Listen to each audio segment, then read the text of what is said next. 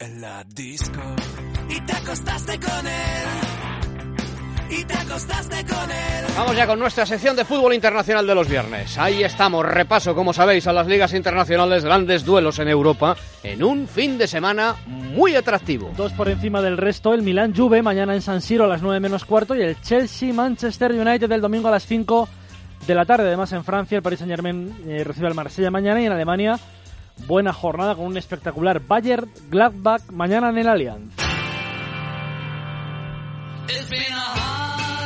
Novena jornada en la Premier. Dos equipos empatados a puntos en la tabla, el Manchester City y el Arsenal. Los de Wenger reciben mañana el Middlesbrough de Caranca a las 4 de la tarde con la goleada en Champions 6-0 al Ludo Goretz y recuperando la esencia que ha sido la base siempre en el equipo londinense. Tres goles, por cierto, de Mesut Özil el otro día.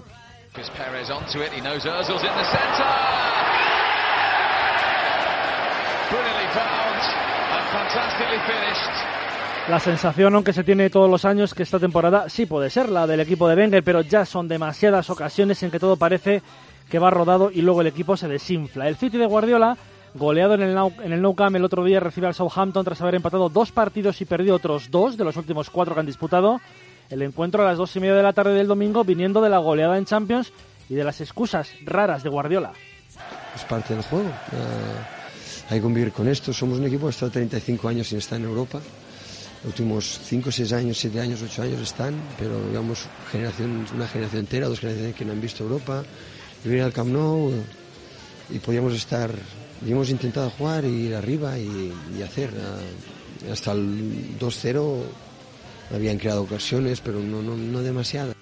El Tottenham tercero con 18 puntos abre la jornada mañana en campo del Bournemouth y el Liverpool cuarto con 17 la cierra mañana a las 6 y media ante el West Bromwich Albion. La guinda de la jornada la pone el domingo a las 5 la vuelta de José Mourinho a Stamford Bridge. Gran partido para medirse al Chelsea. Son quinto y séptimo en la tabla respectivamente, pero es un encuentro muy atractivo. Diego Costa será titular a pesar de la guerra con su técnico Antonio Conte, destapada por medios ingleses esta semana por la pronta salida del campo del delantero el otro día ante el Leicester. En el United seguramente Rashford e Ibrahimovic en punta de ataque tras el empate a cero en Anfield y ganar, ganar ayer 4-1 al Fenerbahce turco en ese partido. Momento glorioso el gol visitante de un viejo conocido, Robbie Van Persie.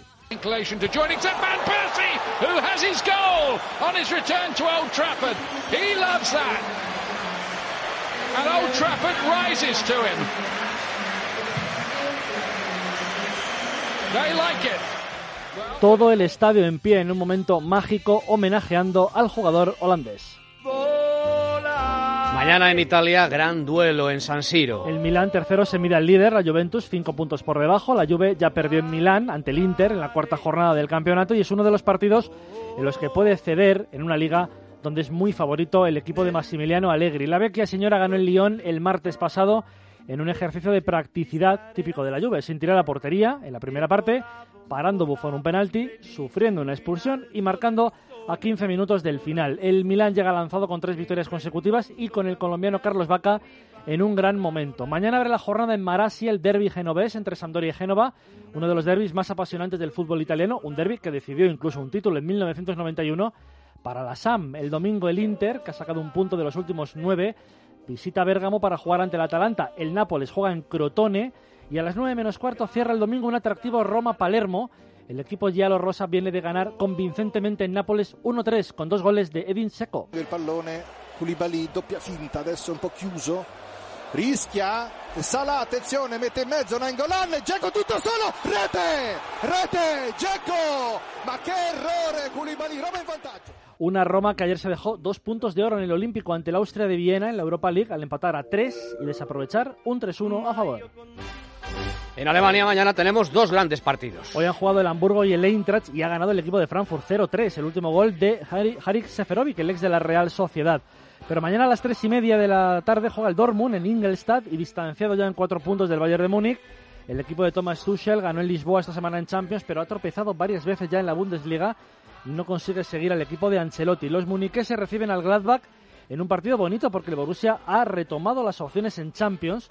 El Bayern venció 4-1 al PSV y sentencia su pase a octavos, aunque tendrá que derrotar por más de un gol al Atlético para ser campeón de grupo. Sorprende en este inicio de campaña el Leipzig, recién ascendido y tercero en la tabla ahora mismo, reciben al Verde Bremen el domingo a las tres y media y pueden soñar con el liderato en la clasificación. No Y en Francia, sobre todo, destacar el sorprendente liderato del Niza. Sí, ha terminado hoy en el Luis II el Mónaco 6, Toulouse 2, lo que sitúa a los de Leonardo Jardem ahora mismo segundos en la tabla tras empatar en Moscú el martes en Champions. El domingo los dos mejores partidos de la jornada. El líder, como tú decías, el Niza visita Metz a las 5 de la tarde y a las 9 menos cuarto el Paris Saint-Germain recibe al Marsella con la obligación de ganar después de haber conseguido vencer al Basilea en el Parque de los Príncipes. Un Marsella que ha oficializado, por cierto, hoy a Rudy García, ex técnico de la Roma, como nuevo inquilino en su banquillo.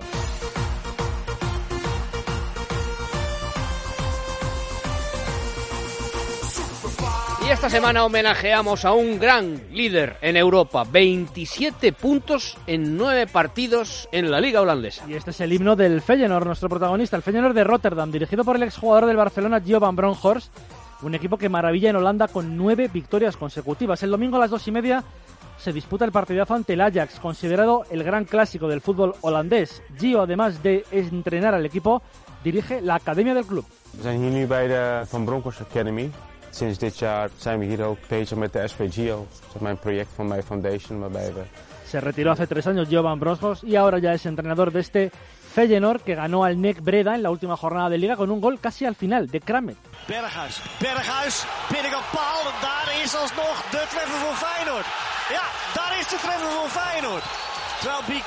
El equipo holandés lleva tiempo sin ganar la liga en Holanda, pero en 2002 ganó la Copa de la UEFA en una gran final ante el Borussia Dortmund, que el Feyenoord jugó en Rotterdam como local y venció por 3-2. En aquel equipo, Robbie Van Persie, Van Hooijdonk y Thomasson, aquel espigado danés de casi 2 metros. Estaban dirigidos por Bert Van Marwijk, el técnico que llevó a Holanda luego en 2010 a la final del Mundial ante España. Antes, el mayor éxito continental, la final de la Copa de Europa disputada en Milán el 6 de mayo de 1970 y ganada por 2-1 al Celtic de Glasgow que dirigía Jock Stein.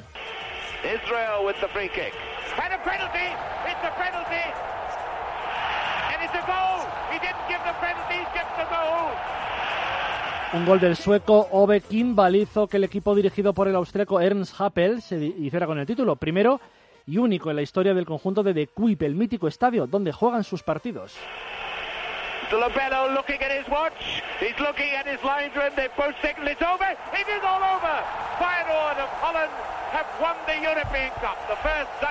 El do it. pitido final del árbitro hizo que el equipo donde destacaban Van Hanagan, Jansen y el propio Kimball levantase el trofeo ante el favorito aquel día. Un muy buen equipo escocés con Johnston, Hughes, Lennox, campeón en Lisboa tres años antes ante el Inter de Milán. El Feyenoord de ahora, Juanma, destaca por su rocosidad en defensa, por su portero, el australiano Brad Jones, el delantero Jorgensen y el veteranísimo Dirk Witt, que ha vuelto al club de su vida con 37 años. Líderes en Holanda y líderes en el grupo de Europa League. Ayer vencieron 1-0 al Cirina ucraniano. Buenos tiempos para un histórico del fútbol europeo. Ahora te quiero decir una cosa, eh, Dani, con todos mis respetos para el Feyenoord. Eh, el himno este no lo ha hecho el arrebato, ¿eh? No. Ya te digo yo que estos pueden estar tranquilos que no se lo va a plagiar nadie, ¿eh? Porque vamos, esto es lo que escuchaba yo en la ragaza, en la discoteca La Ragaza en Guadarrama cuando tenía 18 años, ¿eh? Madre mía Hemos, de mi coment- vida. hemos comentado Javi y yo eh, que es muy maquinero. Como muy maquinero. Muy maquinero este. Como este- muy maquinero. este- En fin, muy bien, muchas gracias, Hasta luego. Dani.